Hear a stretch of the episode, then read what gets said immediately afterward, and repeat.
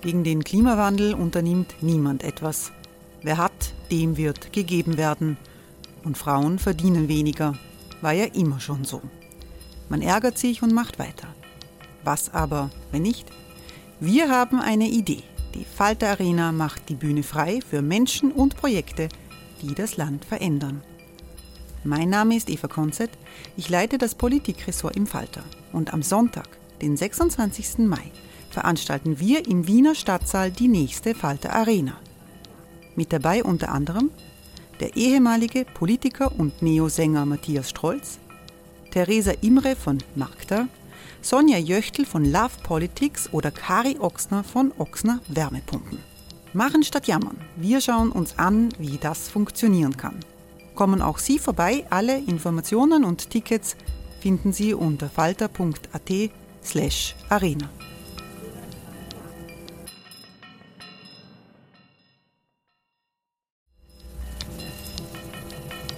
slash arena. Falter-Podcasts werden durch Werbung unterstützt. Das hilft bei der Finanzierung unseres journalistischen Angebots. Die Erderhitzung ist kein Gefühl, aber mit vielen Gefühlen verbunden. Sorgen etwa oder Angst. Eine Veranstaltung gegen diese Ohnmacht ist Tipping Time, eine Klimakonferenz der Zivilgesellschaft. Von 9.5. bis 11.5. findet Tipping Time in Kooperation von Globe Art, Solektiv und Tangente St. Pölten statt und lädt ein zu Diskurs, Diskussionen und Workshops mit namhaften Vortragenden wie Nikolai Schulz und Friederike Otto. Weitere Informationen finden Sie auf www.tangentesanktpölten.at.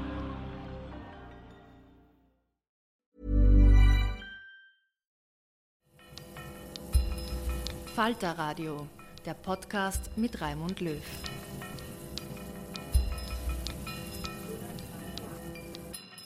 Sehr herzlich willkommen im Falter Radio. Wir entführen Sie in dieser Sendung in das London von 2014. Nach der vorangegangenen Sendung über historische Reden, bei der das Römische Reich und die Stadt Rom von Cicero 63 vor Christus der Schauplatz war. Es sind beides brillante Reden zum Thema Korruption. Vom alten Rom bis zum modernen Finanzkapitalismus ist Korruption allgegenwärtig. Über den Weg großer Reden nähern wir uns dem Thema an. Die Rede in dieser Sendung hat die britische Aktivistin Anthea Lawson gehalten. Anthea Lawson ist Kampagneleiterin einer Organisation namens Global Witness. Global Witness ist eine Initiative der Zivilgesellschaft, die untersucht, wie mächtige Wirtschaftsorganisationen vernetzt sind, die mit Konflikten, Korruption und Umweltzerstörung zu tun haben.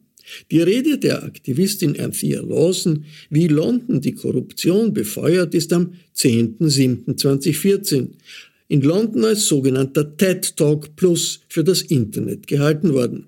Kommentiert wird sie in der Folge von den Korruptionsexperten aus Österreich, Walter Geier und Martin Kreutner, bei Theaterfrau Anna-Maria Krasnick. Doch hören Sie zuvor die Aktivistin Anthea Lawson, gespielt von Nina Gabriel. Hier sind wir also im Herzen Londons, einer Welthauptstadt. Und daran gibt es eine Menge, was sehr gut ist. Denken wir nur, es, es ist ein kulturelles Kraftzentrum. Es ist ein Ort, an dem die ganze Nacht gefeiert wird. Realistisch betrachtet bekomme ich von diesen beiden Dingen im Moment nicht viel mit. Ich habe ein zweijähriges Kind, aber ich höre, dass viele Leute sie genießen. Und natürlich ist London das wirtschaftliche Herz Großbritanniens. Denken Sie an all die talentierten Menschen, die jedes Jahr auf der Suche nach Arbeit nach London strömen. Einige von ihnen gehen die Straße hinauf nach Soho und versuchen in der Kreativbranche Fuß zu fassen. Einige von ihnen gehen in die Old Street, um in die Technologiebranche zu kommen. Einige von ihnen hängen hier herum und versuchen in die Politik zu gelangen. Und es gibt viele, die dem Geld in die Bereiche Recht, Immobilien und Finanzen folgen wollen. Aber es gibt auch eine Seite von London, über die weniger gesprochen wird. Und das ist die Rolle, die diese Stadt dabei spielt, die Korruption in einigen der ärmsten Länder der Welt zu befeuern. Und die Rolle, die einige unserer Banker, einige unserer Anwälte und Teile unseres Immobilienmarktes dabei spielen, dies zu ermöglichen. London ist der Sitz des HSBC, der Hong Kong und Shanghai Banking Corporation Holding, die kürzlich von den US-Behörden zu einer Geldstrafe von fast zwei Milliarden Dollar verurteilt wurde, weil sie wiederholt Bargeld angenommen hatte, das von mexikanischen Drogenkartellen gewaschen worden war. Während der Zeit, in der die HSBC dieses schmutzige Geld annahm, starben 35.000 Menschen durch die Hand der Drogenbanden in Mexiko.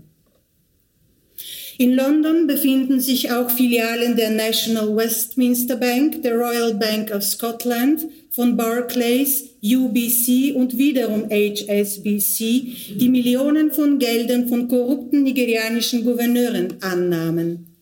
Schmiergelder, welche diese Gouverneure zuvor kassiert hatten. In London ist auch das Höchstgericht, der High Court, angesiedelt, der kürzlich in einem Fall, bei dem es um ein korruptes nigerianisches Ölgeschäft in Milliardenhöhe ging, entschied, dass einer der Mittelsmänner Anspruch auf einen Anteil von 10 Prozent hatte ohne zu hinterfragen, ob das britische Gericht die Korruptionserlöse auf diese Weise aufteilen sollte. Und in London gibt es auch einen Immobilienmarkt, der bei den Korrupten dieser Welt sehr beliebt ist. Ja, nun denken die meisten Menschen, dass Korruption etwas ist, das irgendwo anders passiert. Sie ist dort drüben und hat nichts mit uns zu tun. Aber ich werde über die Rolle einiger Akteure hier in London sprechen, die dazu beitragen, dass so etwas passiert. Ich weiß nicht, wie es Ihnen geht, aber das macht mich eher traurig und wütend.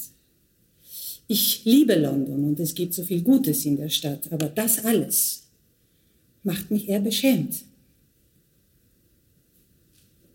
Ich arbeite für Global Witness, eine Kampagnenorganisation, die die tiefen Verbindungen zwischen natürlichen Ressourcen, Konflikten, Korruption und Umweltzerstörung untersucht. Dann nutzen wir unsere Erkenntnisse, um uns für Veränderungen einzusetzen. Meine Kollegin Charmian Gooch, eine unserer Mitbegründerinnen, hat dieses Jahr den TED-Preis gewonnen. TED wollte unsere Kampagne würdigen, die ein Ende der weltweit akzeptierten Praxis fordert, Unternehmen zuzulassen, die zwar eingetragen werden können, deren wahre Eigentümer aber verborgen bleiben.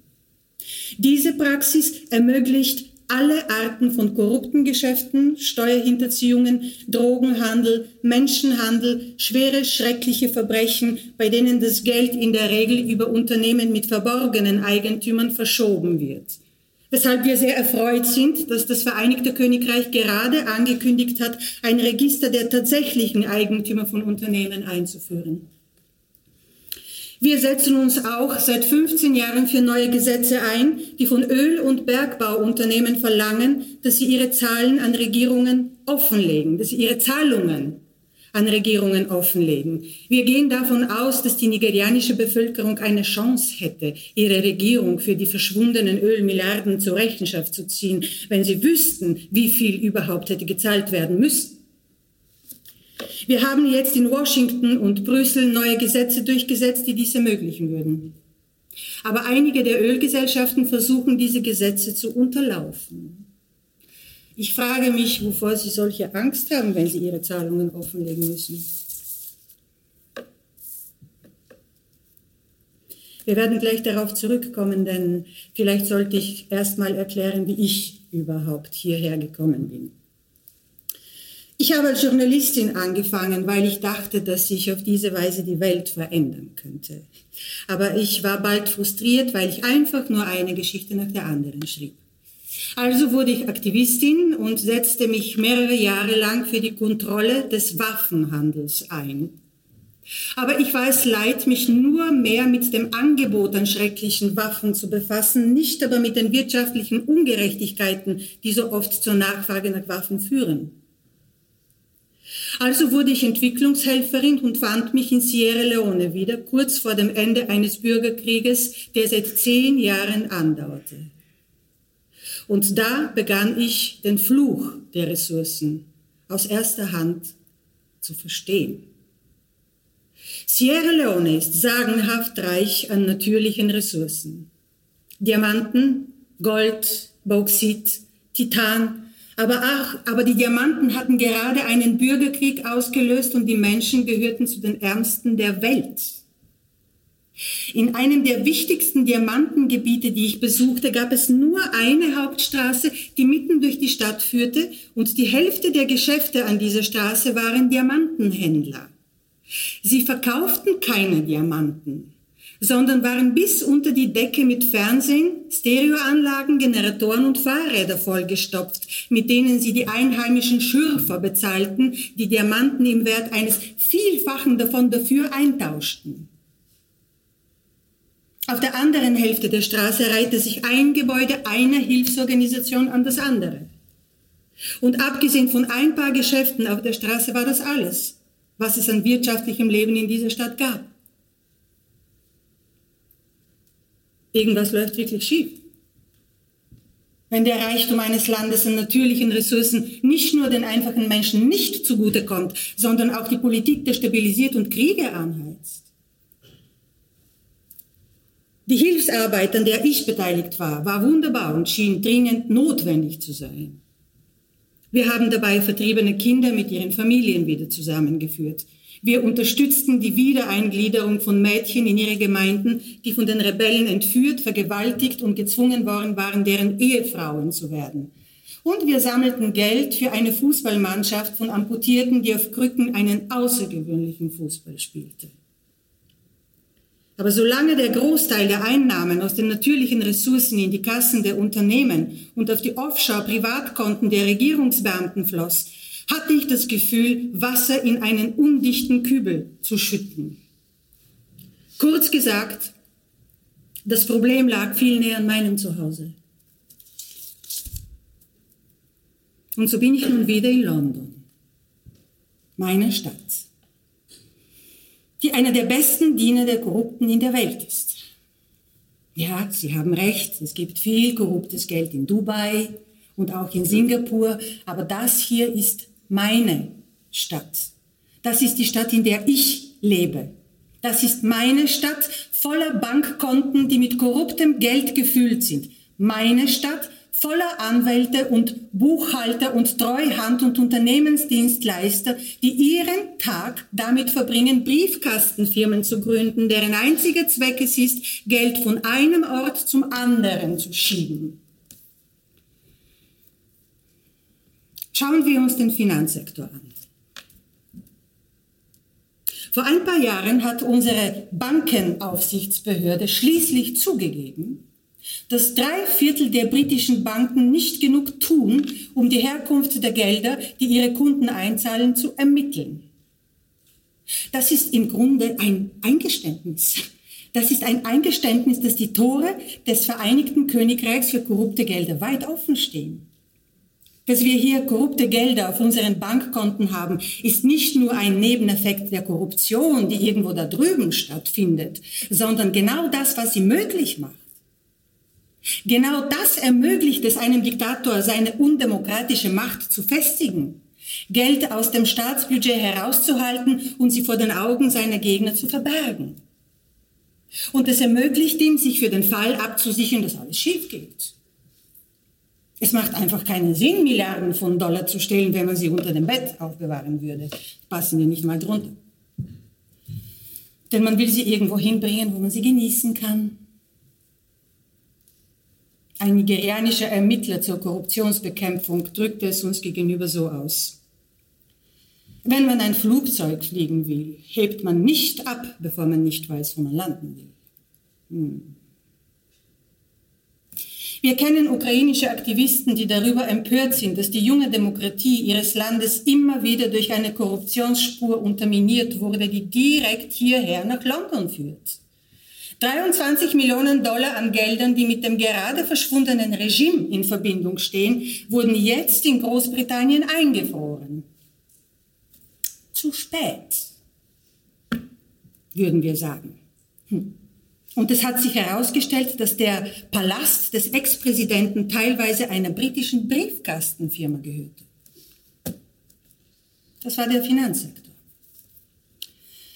Werfen wir einen kurzen Blick auf den Immobiliensektor. Londons boomender Immobilienmarkt ist bei unserer Generation, die sich keine Wohnung leisten kann, nicht sonderlich beliebt. Wohl aber beim internationalen Hot Money, das einen Platz sucht, an dem es sich eine Weile aufhalten kann. Die Financial Times hat kürzlich eine Analyse von Grundbuchdaten vorgenommen, aus der hervorgeht, dass über einen Zeitraum von 13 Jahren bis 2012 allein in London 40.000 Immobilien über Offshore-Firmen gekauft wurden. Das bedeutet im Grunde, dass niemand weiß, wem sie gehören. Die steuerlichen Gründe für den Kauf eines Hauses über eine Offshore-Gesellschaft werden zunehmend erkannt, denn auch korruptes Geld liebt Immobilien. Eines dieser 40.000 Häuser wäre etwa ein 10 Millionen Pfund Haus in Hampstead, das einem der Söhne von Oberst Gaddafi über eine Firma auf den britischen Jungferninseln gehörte. Und vier weitere Immobilien im Norden Londons gehörten ebenfalls über eine Firma auf den britischen Jungferninseln, einem dieser korrupten nigerianischen Gouverneure, die ich bereits erwähnt habe, der sich mit Bestechungsgeldern und den Erträgen aus der Abzocke seines Volkes der Leute, die ihn gewählt hatten, bezahlt hat. Normalerweise erfährt man von solchen Immobilien erst dann, wenn die betreffende Person strafrechtlich verfolgt oder aus dem Amt gedrängt wird, was nicht oft genug geschieht. Ja, das ist also der Immobilienmarkt.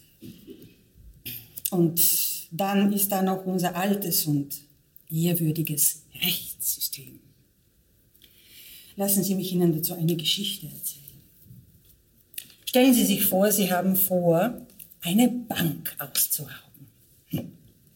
Stellen Sie sich vor, Sie vereinbaren mit einem Ihrer Komplizen, wie viel er dafür bekommen soll.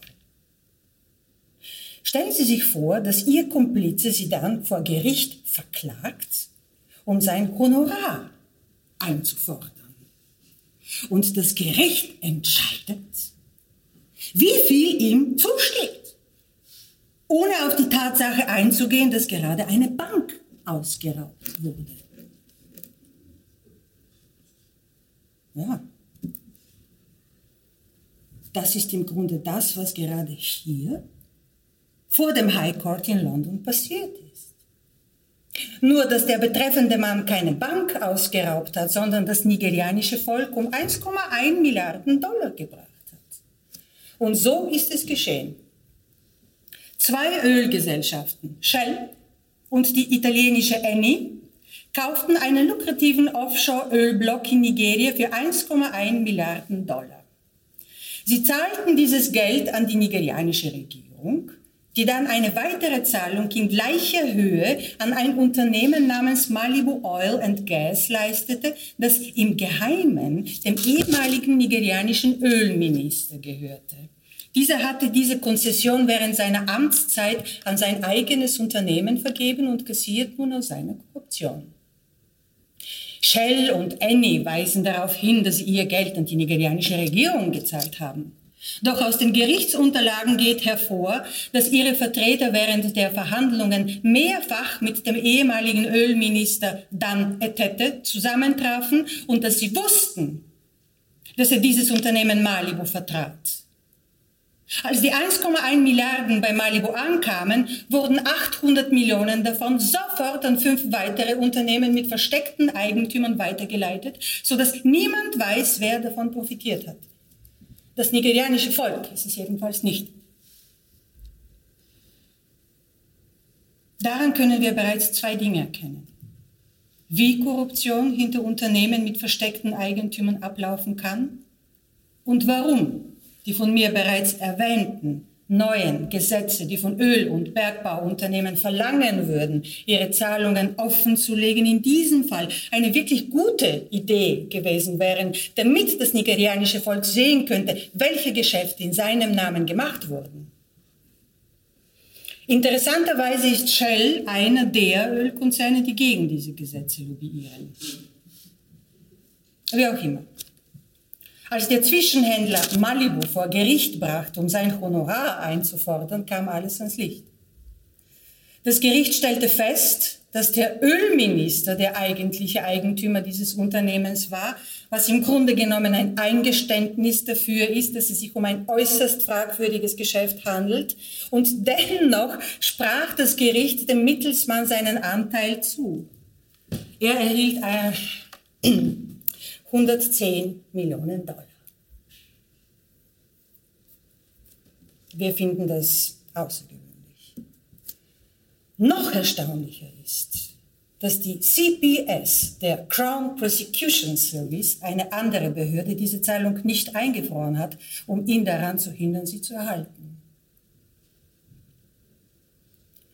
Es sind Geschäfte wie diese, die erklären, warum jedes Jahr immer noch Milliarden von Dollar an nigerianischen Öleinnahmen verschwinden.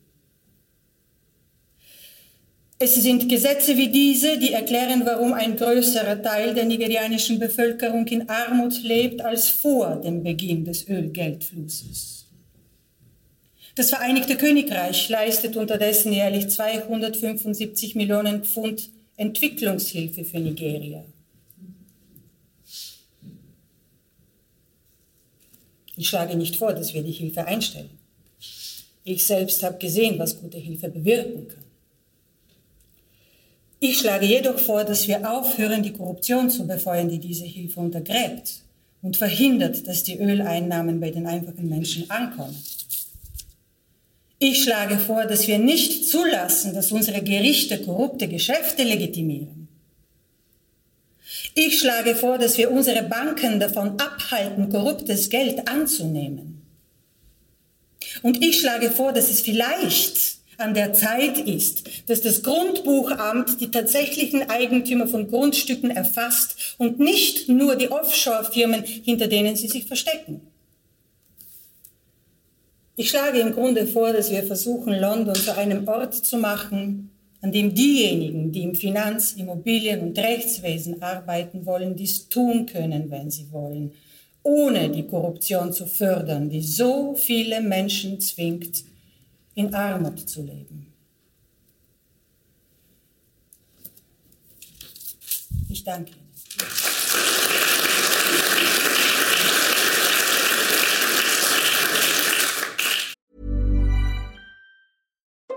Since 2013, Bombas has donated over 100 million socks, underwear, and t-shirts to those facing homelessness if we counted those on air, this ad would last over 1,157 days. But if we counted the time it takes to make a donation possible, it would take just a few clicks. Because every time you make a purchase, Bombas donates an item to someone who needs it. Go to bombas.com slash ACAST and use code ACAST for 20% off your first purchase. That's bombas.com slash ACAST, code ACAST. Glaube, was man äh an der Rede sehr schön sehen konnte, die ja sehr unterschiedlich in dem ganzen äh, Charakter in gewisser Weise ist, wie die von Cicero, das, äh, also wie, wie sehr diese, dieses Unrecht, nennen wir es mal so, äh, emotionalisieren kann und auch die Rednerin emotionalisiert. Also äh, ist übrigens in dem äh, sozusagen ein Spaß oder, oder wenn wir ein bisschen hochtrabend sein wollen, eine Kunst an dem Format, dass, dass wir uns mit den Reden äh, ziemlich genau ans Original äh, lehnen. Sie werden jetzt lachen, weil wie macht man das bei Cicero? Das ist einer der wenigen Reden, die wirklich, äh, äh wo man sozusagen historische Quellen nehmen muss, um ein bisschen den Charakter auszuloten. Aber äh, es hat uns irgendwie sehr berührt äh, bei dem Schauen der Originalrede, dass Anthea Lawson eigentlich tatsächlich sehr ähnlich agiert hat, nämlich in dieser Mischung aus ähm, exzellenter Vorbereitung und, und, und, und Sachlichkeit, dass man aber immer wieder spürt in der Rede, wie sie das einfach aufregt, ja? auch auf eine wie ich persönlich finde, im besten Sinn feminine Weise aufregt, auch als jemand, der als Frau dort äh, geholfen hat, den Familien und so weiter. Ähm, meine, meine erste Frage wäre sozusagen, äh, da wird gezeigt, tatsächlich so ein, ein, ein schreckliches Geflecht aus äh, politischer Korruption und Wirtschaftskorruption und natürlich auch einem offensichtlich maroden Rechtswesen. Ist, wenn wir von Korruption heute hauptsächlich sprechen, ist das meist so? Also ist es meist so, dass Korruption wenn wir darüber sprechen und, und das äh, vor Gerichte kommt, eine, eine enge Verwicklung aus wirtschaftlichen und politischen Interessen ist? Ja, kann man durchaus mit Ja beantworten, nämlich so eng Politik mit Wirtschaft verflochten ist. Es gibt ja kein Land, wo Wirtschaft und Politik einfach getrennt nebeneinander daher existieren, sondern sie sind verflochten und je mehr die Verflechtung ist, desto größer spielt das eine Rolle. Es gibt natürlich auch Teile der Korruption, die mit Wirtschaft nichts zu tun haben. Also die Frage ist ja vorhin unbeantwortet geblieben, wie definiert man eigentlich hm. äh, Korruption? Und ich habe da bisschen herumgeredet. Also die allgemein gültige Definition, äh, die man in Wikipedia nachlesen kann, ist Machtmissbrauch mhm. zu einem persönlichen Vorteil. Also mhm. Missbrauch anvertrauter Macht, anvertrauter Macht. Und äh, man, kann auch, man kann auch das Wort äh, Korruption, wenn man es im wirtschaftlichen Sinne versteht, äh, mit einem Synonym ver vergleiche, das viel kürzer ist und aus vier Buchstaben besteht. Der erste ist ein G und der letzte ein R, nämlich Gier, einfach Gier. Und die Gier ist natürlich im Wirtschaftsleben ganz anders äh, auszuleben als im übrigen mm, staatlichen oder nicht staatlichen Bereich, wo Vertretungsmacht eine Rolle spielt. Aber im Grunde genommen im Grunde genommen ist die Wirtschaftskorruption die, die wirklich ins Geld geht. Mhm. Und das, was in, in dieser Rede äh, sehr, wie soll man sagen, emotional berührend dargestellt worden ist und sehr subjektiviert auch dargestellt worden ist, ist etwas, äh, was jeder Korruptionsexperte weiß, äh, was auch letztlich zur Gründung von Transparency International geführt hat, weil der Gründer war Mitarbeiter der Weltbank also für Entwicklungshilfe zuständig und hat in dieser Funktion gesehen, was für ein beträchtlicher Teil dieser gewaltigen Beträge versickern. Also die letzte Zahl, die ich gehört habe, das war auch bei Transparency, dass ungefähr 33 Prozent der Entwicklungshilfe nicht dort ankommen, wo sie hinkommen. Wie viel Prozent? 33, also 33, also ziemlich viel. Ne? Nicht dorthin kommen, wo sie hinkommen sollen. Ähm, Genau, also dort, dort ist sozusagen das, dort wohnt, wohnt die Gier und das Geld. Eine Frage, äh, vielleicht an Sie, die auch, wir wissen, das sind sehr, sehr große Themen, äh, worum es ja hier geht, ist ja mal überhaupt hochzuspielen, eine Art von Verständnis und vor allem auch Interesse dafür zu wecken. Was diese Rede ja, Sie haben es auch angesprochen, so berührend und so ungeheuerlich macht, ist, dass äh, dass das Ausmaß der Beschädigung einer Bevölkerung, den Ärmsten der Armen, wie es heißt, und, und in einem unglaublichen Ausmaß an Zahlen, mit unglaublichen Folgen, äh, einem ja nicht als erstes einfällt, wenn man das Wort Korruption hört. Also das ist ja wirklich äh, nicht nur kriminell, sondern eigentlich un, also ein unvorstellbares äh, Ausmaß. Wie ist es denn möglich, wenn man das kurz beschreiben kann an ein paar Säulen, dass ein, worauf sie ja auch immer wieder eingeht, ein ein ehrwürdiger, ein gewachsener Rechtsstaat, wie es ja England doch ist. Also das ist ja definitiv an sich, oder so stellt man sich es vor, keine Bananenrepublik. Ja? Also ich meine, nun hat sich auch viel, viel geändert, keine sogenannte, äh, eben genau sogenannte. Ähm, und dennoch scheinen ja alle diese drei Säulen in einer, in einer, in einer Weise äh, äh, dysfunktional zu sein, die, die eigentlich, also die, die, die eigentlich wie eine Netflix-Serie klingen. Ähm, wie ist das möglich? Was muss da passieren, dass sich sowas dermaßen stabilisiert? solche Missstände? Ich, ich, ich, glaube, man muss die Frage, die Antwort von der anderen Seite angehen, äh, was muss passieren, damit es nicht passiert. Äh, Nummer eins. Nummer zwei, um es ein bisschen auch einzuordnen, monetär, und ich komme gleich darauf zurück mhm. und grenze mein eigenes Argument wieder ein. Monetär geht man weltweit davon aus, je nach Region, dass so zwischen 5, 10, 15 Prozent bis zu 25 Prozent nationale Wirtschaftsleistungen durch Korruption verschütt gehen. Das ist aber das Monetäre.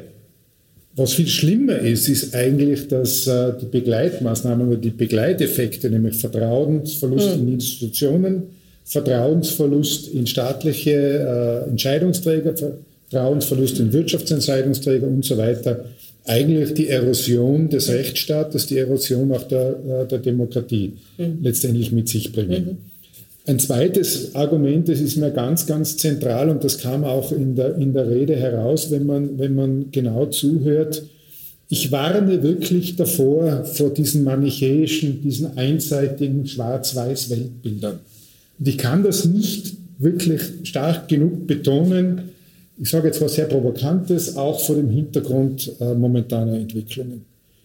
Äh, es gibt nicht Schwarz und Weiß. Es gibt nicht die bösen, im Beispiel bösen Nigerianer und die guten Großbritannien. Oder es gibt nicht böse, am liebsten wäre es ja, wenn die Korrupten nur on the dark side auf dem Mond leben würden. Äh, wenn Sie auf die Homepage des österreichischen äh, Bundeskanzleramts nachschauen, werden Sie dort feststellen, dass Österreich in den letzten dreieinhalb Jahren fünf Regierungen hatte. Fünf. Warum mussten die abtreten, wechseln? Wegen Korruption. Also wahrscheinlich hätten wir alle noch vor 10, 15 Jahren gesagt, boah, das muss ja zumindest Somalien sein oder Afghanistan oder sonst irgendwas. Oder jedenfalls Italien. Oder Italien, genau. Italien. Äh, äh. Auch interessant ist, wenn Sie die Korruptionsrankings anschauen, ja, westliche Staaten rangieren eher weiter oben, aber dann legen Sie bitte daneben hin den sogenannten Financial Secrecy Index. Also die Safe Havens. Wo wird denn das ganze Geld verstaut? Wo wird denn das gewaschen? Und dann finden Sie dort aber Länder wie, abgesehen von den üblichen Verdächtigen, Cayman Islands und so weiter, die aber auch unter britischem Mandat stehen hauptsächlich, die Schweiz, Liechtenstein, hat sich sehr viel verbessert. Und wissen Sie, wer momentan ganz oben rangiert? Der Leuchtturm der Demokratie, die Vereinigten Staaten. Also es geht mir nur darum, jetzt nicht einzelne Staaten vorzuführen, aber es geht mir darum, ein bisschen auch herunterzusteigen, manchmal vom hohen moralischen Ross und zu sagen, bei uns ist alles eitel Wunde, es sind die, die da drüben, die Bloßvierseitigen, die da drüben und so weiter. Und das ist ein bisschen eine generelle Ansatz. Der Walter Geier hat das zuerst gemacht mit der Frage ins Publikum, wer ist korrupt? Mhm. Natürlich keiner. Mhm. Äh, aber es, es, ist auch auf der Länderebene letztendlich mhm. so. Also man hat schon ganz gern diesen Ansatz, äh, es sind immer die anderen, man selber ist, ist, ist außen vor. Und vielleicht ein letztes Argument, was wir auch nicht vergessen dürfen, leider Gottes, es wird inzwischen auch natürlich das Korruptionselement oder die Korruptionsdiskussion zumindest auf der multilateralen, auf der geopolitischen Ebene auch als Waffe eingesetzt. Leider. Äh, dann stelle ich jetzt mal die große Frage, bevor wir, was, was sicher auch äh, von großem Interesse hier ist, nach Österreich gehen und uns äh, ein bisschen die Ursachen und die Auslöser des Antikorruptions- Volksbegehrens anschauen, auch die Ergebnisse und auch was wir, was wir von der Zukunft hoffen oder was wir, was wir befürchten. Aber bevor wir da also quasi näher an uns ranrücken, die banale und wichtige Frage, was wären denn Bausteine oder Ingredienzien ganz grundsätzlicher Natur, egal ob äh, weit drüben oder nah an uns, die Korruption äh, sehr schwer machen würden, also ich sage jetzt gar nicht verunmöglichen oder, oder bestrafen oder sowas, sondern doch erheblich erschweren würden. Was, was, was, wenn man sich das vom Plan so wünschen könnte, was wäre es? Also das Patentrezept gibt es nicht. Äh, natürlich wird man auch im internationalen Kontext immer wieder gefragt. Und nachdem das also auch Teil meines derzeitigen Berufs ist, äh, Staaten gegenüber würde ich, würde ich als erste Antworten geben. Umsetzungsfrage ist eine zweite zweites Broschur, dann ganz zentral Gewaltenteilung auf der staatlichen Ebene. Gewaltenteilung zwischen Exekutive, Legislative und, und die Judikative. Zweites ganz essentielles äh, Ingredientium ist äh, Unabhängigkeit der Judikative, der Gerichte, der Staatsanwaltschaften, wenn möglich auch bitte der Polizei, die da noch zuarbeiten muss. Äh, das sind so ganz, ganz Medien, ja, höre ich aus dem Publikum. Mhm. Und das bringt uns in eine Dilemmasituation. In meinem Berufsfeld muss ich natürlich Medien als die, als die vierte Gewalt im Staat äh, massiv unterstützen und auch, auch propagieren. Ich möchte aber zwei Adjektive dazu tun. Unabhängige und neutrale, objektive Medien. Leider Gottes ich weiß jetzt, ob Medienvertreter im Raum sind, aber ich stehe zu dieser Aussage, leider Gottes sind in vielen leider westlichen Staaten Medien inzwischen eher Teil des Problems als Teil der Lösung. Nämlich weil nicht mehr Qualitätsjournalismus stattfindet, sondern in vielen Bereichen auch anderer Journalismus stattfindet. Wir haben es im Rahmen des Volksbegehrens unter dem Kapitel Inseratenkorruption laufen. Also das sind schon Dinge und dann natürlich auch solche Sachen wie Transparenz. Ich darf noch ein Element dazu tun und das wäre dann schon wieder auf der Metaebene, wenn wir uns in Erinnerung rufen, dass Korruption letztendlich ja der Machtmissbrauch ist und dass Macht natürlich anfällig ist für Missbrauch, glaube ich, was uns in der Diskussion, weil sie oft sehr technisch getrieben ist, verloren gegangen ist, ist, dass wir auch wieder Begrifflichkeiten benutzen dürfen und sollen, auch wie Anstand, Demut, Demut vor der Macht und auch dort, wo notwendig, echte Macht ist auch mit Machtverzicht verbunden, dort, wo notwendig. Und mit Kontrolle. Und mit Kontrolle. Mhm. Also ich würd, Bitte.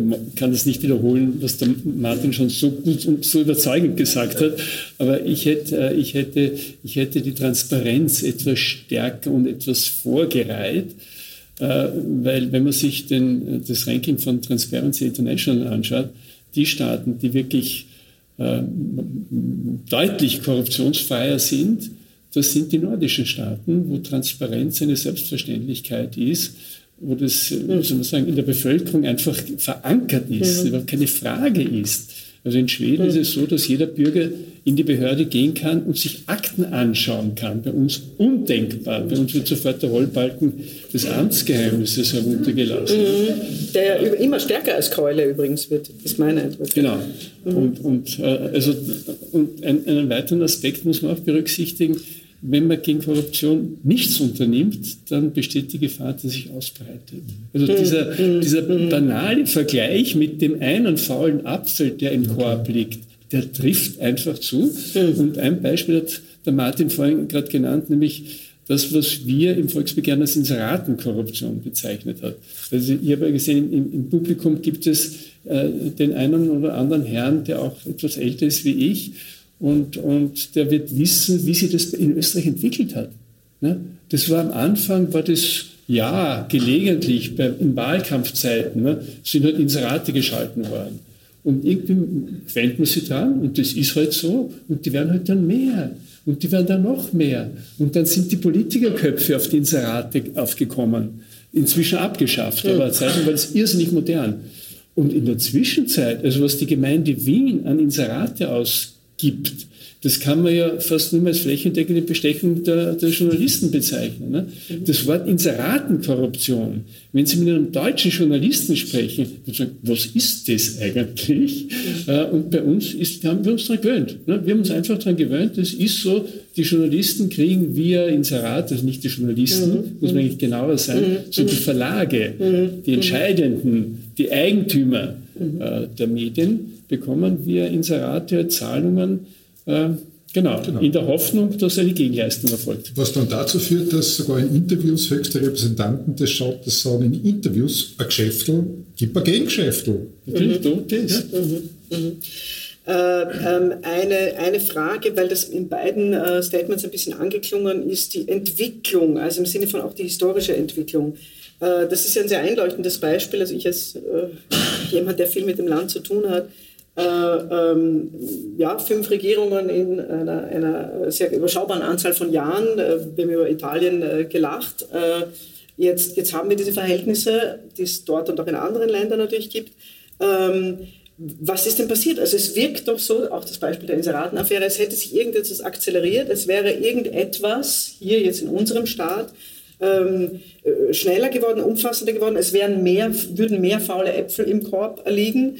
Ähm, und es wäre das doch jetzt äh, nicht überall weltweit so, zum Beispiel sind die nordischen Staaten erwähnt, da nicht so.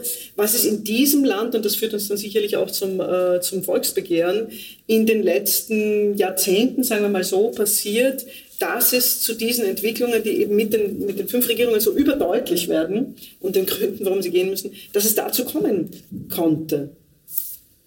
Also ich glaube, dass die, dass die Geschichte nicht monokausal ist. Es gibt jetzt nicht den einen Grund und ich möchte auch jetzt nicht zu sehr ein negatives Bild zeichnen, weil sich auch sehr viel zum Positiven verwendet hat. Mhm. Ich kann das jetzt nur aus meinem ehemaligen Bereich sagen oder auch, auch, auch ich komme ursprünglich aus Tirol, wenn man vielleicht noch einen Akzent hört, ja, am Land vor 20, 30, 40, 50 Jahren sind wahrscheinlich manche Dinge wirklich am Stammtisch geregelt worden zwischen dem Dorfgendarmen und dem Dorfrichter und, und einigen anderen. Also positive Nachricht, die sogenannte Alltags- und Kleinkorruption in Österreich ist definitiv besser geworden. Wagen Sie es heute bitte nicht, einen Polizisten bei einer Verkehrskontrolle einen 50er unter der Hand anzubieten. Viel zu wenig. Sie werden wahrscheinlich mit, wegen eines Verwaltungsdeliktes aufgehalten und wegen eines Strafdeliktes verlassen Sie den Ort des Geschehens, weil Sie an Bestimmungstäterschaft Finanzmissbrauch haben. Also da hat sich sehr viel Positives getan.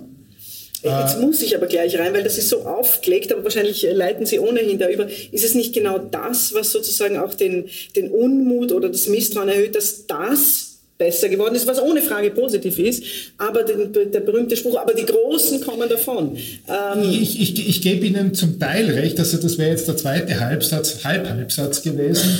Äh, also dieses, dieses Problembewusstsein diese Toleranz ist definitiv auch gesunken.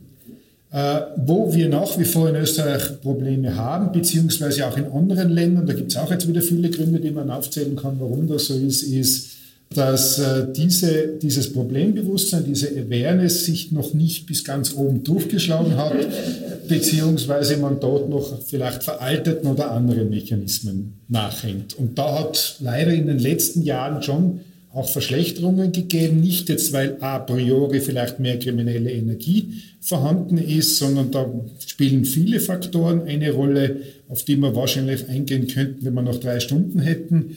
Aber in der Manifestation hat es letztendlich doch zu Ausprägungen geführt, ja, die zum Volksbegehren geführt haben, weil einige Grenzen definitiv überschritten worden sind. Also definitiv. Und dazu kommt vielleicht noch ein Umstand, nämlich, dass die Öffentlichkeit, äh, die Bürger doch irgendwie wachsamer geworden sind mhm. und äh, weniger Toleranz haben.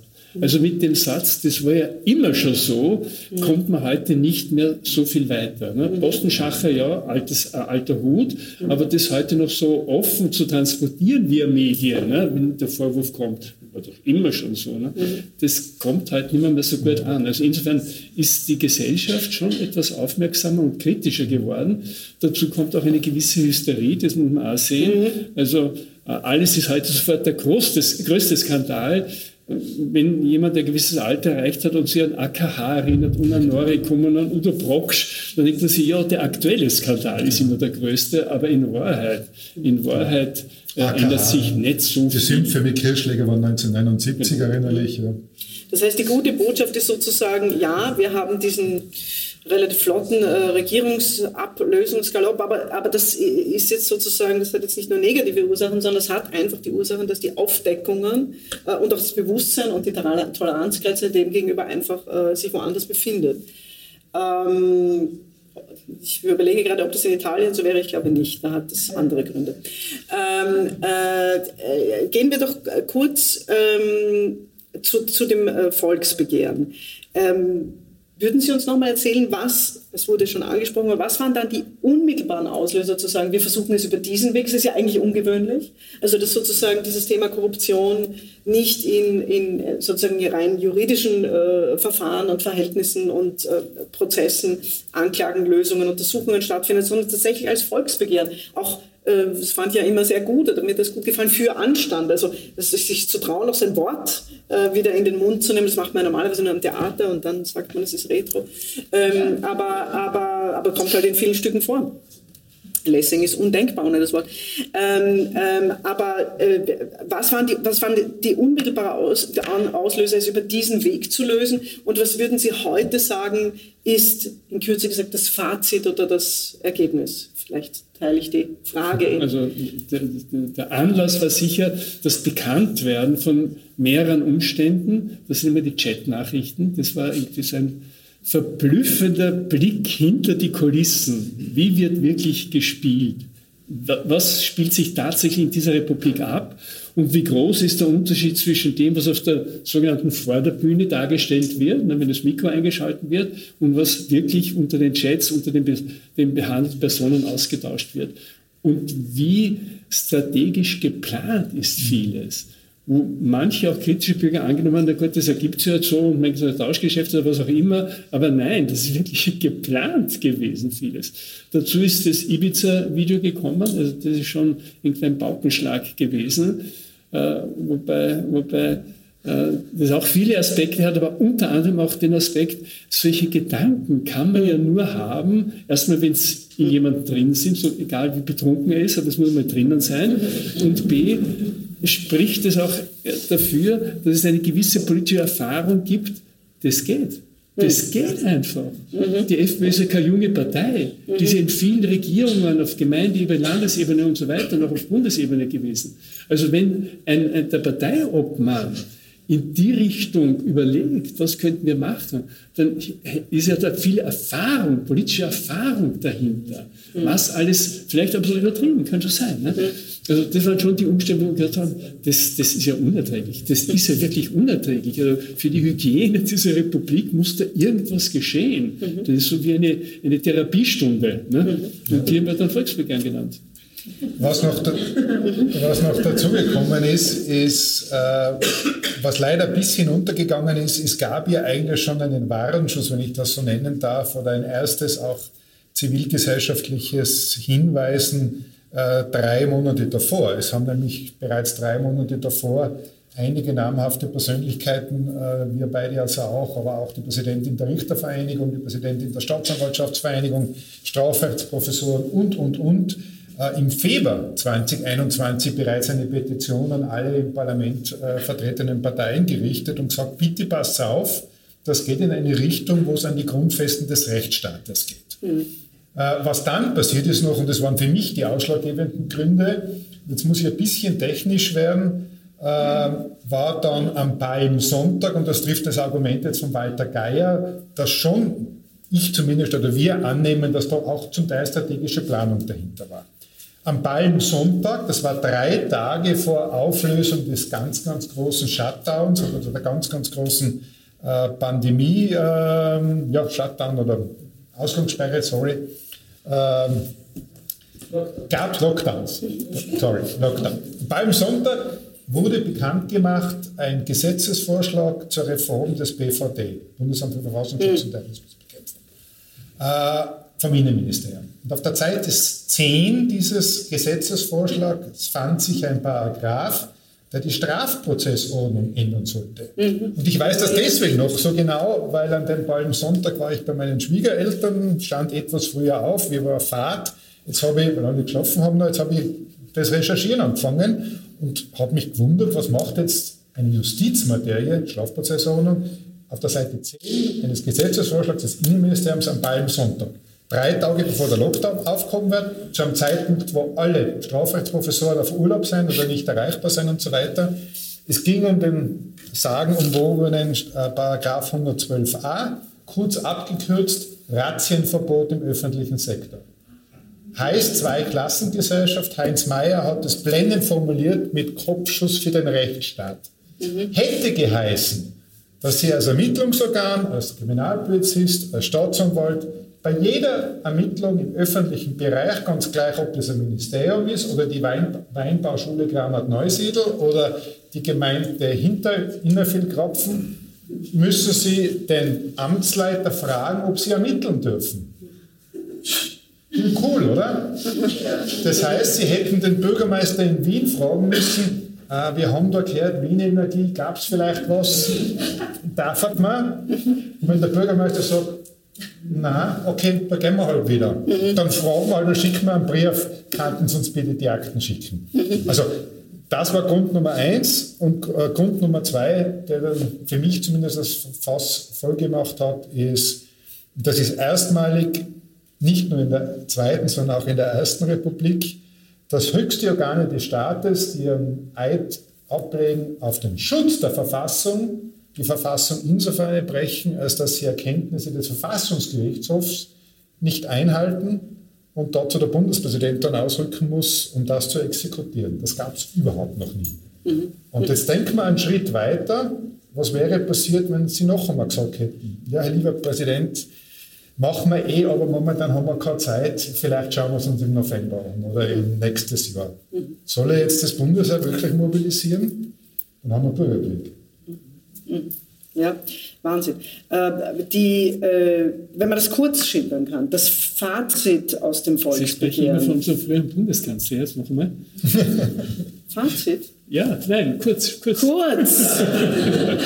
ich dachte, ich In Kürze. In Kürze. Ja, so schleicht er sich immer wieder rein. Was für ein günstiger Politikername für jemanden, der so beeindrucken will. Ähm, ja, das Ergebnis die Ergebnisse, die, es ist etwas wie ein neues Bewusstsein, eine neue Moral entstanden. Also was, was, was wären Ihre sozusagen, Ihre Bilanz, sagen wir mal, die ja nicht endet, das ist schon klar, das geht ja weiter, da ist etwas angestoßen worden, das, äh, das, das weitergeht, das weiterlebt, aber äh, sozusagen jetzt rein dieser, dieser Schritt, äh, wie Sie gesagt haben, dieser, wie Sie gesagt, dieser Reinigung oder dieser Therapie, was hat er aus Ihrer Sicht äh, äh, gebracht oder ans Tageslicht gebracht? Eine gesellschaftliche Diskussion, das glaube ich schon Natürlich eingeschränkt auf bestimmte interessierte Bürger, die, denen das nicht alles wurscht ist. Einfach. Ja. Äh, und eine Information der kritischen Medien, mhm. die mal auch, auch schriftlich sozusagen nachlesen konnten, wo kann man dieses Werkel Korruption, das wirklich so vielfältig ist und so schwer greifbar ist, wo kann man da wieder nachschärfen, an welchen Schrauben kann man da drehen. Ähm, genau. Und, und äh, ich glaube schon, dass es eine gewisse Wirksamkeit auch bei den Politikern hat. Also mhm. sie müssen sich einfach mit dieser Frage wieder einmal auseinandersetzen. Mhm. Ähm, bei den Oppositionsparteien rennen wir offene Türen ein. Mhm. Aber auch für dieses Wichtige, mal das so in einer komplexen Form wie ein kleines Büchel dazu haben, welche Punkte könnten wir, könnten wir, mit welchen Punkten könnten wir die Regierung segieren? Genau. Also eine, eine sehr konkrete Bewusstseinsbildung für verschiedene der möglichen Akteure, die was tun könnten? Ich, ich glaube, man muss da sehr realistisch sein. Erfolgsbegehren ist, ist letztendlich zwar ein sehr starkes Argument im Aufzeigen, in der Umsetzung ein sehr schwaches ja. Argument. Und da muss man auch ganz klar sagen, der Ball liegt jetzt weder beim Walter Geier noch bei Martin Kreutner noch bei der Irmgard Christ, beim Franz Fiedler noch sonst irgendwas, äh, sondern der liegt jetzt im Parlament und die Verantwortung ist damit auch im Parlament. Mhm. Äh, das Zweite ist aber, was, was Walter Geier auch schon gesagt hat, es ist ein öffentlicher Diskurs, wieder etwas, etwas in Gang gekommen und, ohne jetzt zu hochtrabend zu formulieren, aber das ist im Acquis der Republik. Das heißt, es wurden 72 ganz konkrete Vorschläge erarbeitet. Da haben wir uns zusammengesetzt, haben lange diskutiert darüber. Äh, heißt, diese Menükarte, mhm die kann man nicht mehr wegdiskutieren. Die ist da. Es kann also keiner jetzt sagen, Pfarrer ist alles so kompliziert, wir wissen nicht, was wir tun sollen, lasst uns reden drüber. Nein, da liegen 72 Vorschläge am Tisch, lasst uns über 72 Vorschläge reden. Und wer am 73. und am 74. hat, super, komm auch am Tisch, reden wir auch drüber. Einige Dinge sind in Bewegung, nicht allzu viel, aber es ist zumindest in Diskussion. Generalstaatsanwaltschaft, Bundesstaatsanwaltschaft, Antikorruptionspaket, Informationsfreiheitspaket, genau, seit zwölf Jahren. Aber anyway, also wir werden sehen, was letztendlich umgesetzt wird. Und, und eine wichtige Folge, wir sind hierher eingeladen worden. das, äh, das, äh, das klingt nach einem sehr guten Abschlusssatz, aber ähm, ich bitte trotzdem auf meine letzte Antwort und auch um eine sie zu verknappen. Meine Hoffnung liegt jetzt darin, dass sie nicht Theologen äh, und Theologinnen sind, sondern Juristen, Juristen, Juristen, definitiv. Äh, äh, meine Hoffnung nämlich auf eine destillierte Antwort auf eine große Frage. Was, was haben Sie das, das Gefühl, was kann man dem, dem, dem Menschen, also mir, dir, jedem hier, also dem, dem normalen Menschen, der nicht Anwalt ist, der nicht Politiker ist, der diese größeren Hebel nicht hat, empfehlen, um, um bis zu einem gewissen Grad zu verhindern oder zumindest zu erkennen, das Bild lässt mich nicht los, dass es mehr der faulen Äpfel werden. Also gibt es etwas, weil das finde ich, sehr, find ich sehr interessant, dass es etwas, das ja Korruption sozusagen eine, Moral, nehmen wir mal das große Wort, eine moralische Aushöhlung ist.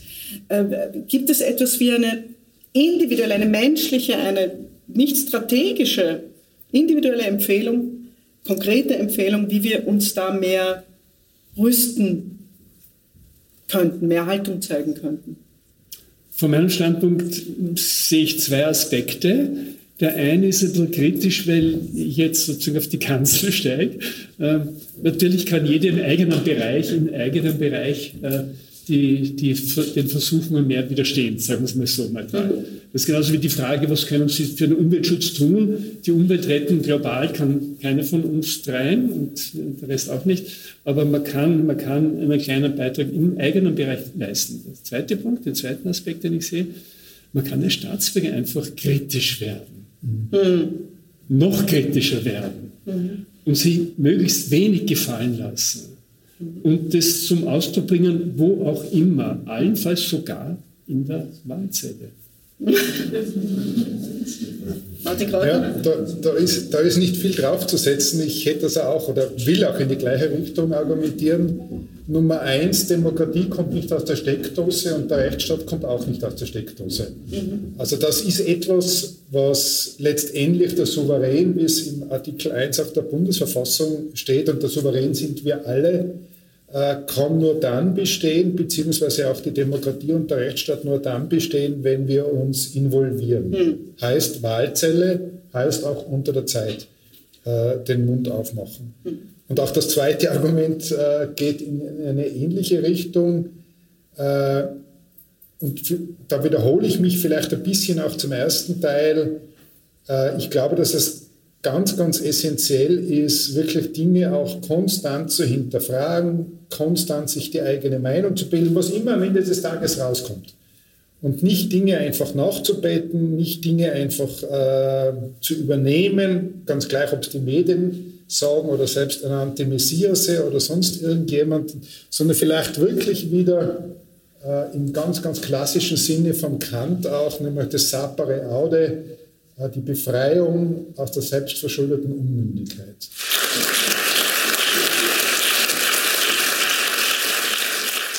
Sie hörten eine Debatte rund um die Rede der Aktivistin Anthea Lawson vom 10.07.2014 über Korruption im Finanzkapitalismus mit besonderer Berücksichtigung der City of London. Anna-Maria Krasnick sprach mit den österreichischen Korruptionsexperten Walter Geier und Martin Kreutner. Die Rede von Anthea Lawson spielte Nina Gabriel. Die Veranstaltung Theaterserie Reden war Teil des Festivals Europa in Szene in Wiener Neustadt am 30.09.2022. Zuvor hat es bereits die Rede des römischen Konsul Cicero gegen Catilina aus dem alten Rom gegeben. Theatermacherin Anna-Maria Krasnick, die Sie eben gehört haben, organisiert in Wiener Neustadt, in den Kasematten Wiener Neustadt, ihr nächstes Festival Europa in Szene vom 1. März bis zum 2. April 2023. Da gibt es Theatervorführungen und Diskussionen, für die man Tickets und Geschenkstickets bestellen kann. Bei den Veranstaltern bedanke ich mich sehr herzlich für das OK zu diesen Übertragungen. Ich verabschiede mich von allen, die uns auf UKW hören über die Welt der Finanzen, der Korruption und der Politik mit all ihren düsteren Seiten erfahren Sie regelmäßig im Falter. Ein Abonnement des Falter hilft Ihnen, up-to-date zu sein. Alle Informationen, inklusive jenen über Geschenksabos, gibt es im Internet unter der Adresse abo.falter.at. Ursula Winterauer hat die Signation gestaltet, Philipp Dietrich betreut die Audiotechnik im Falter. Ich verabschiede mich bis zur nächsten Sendung.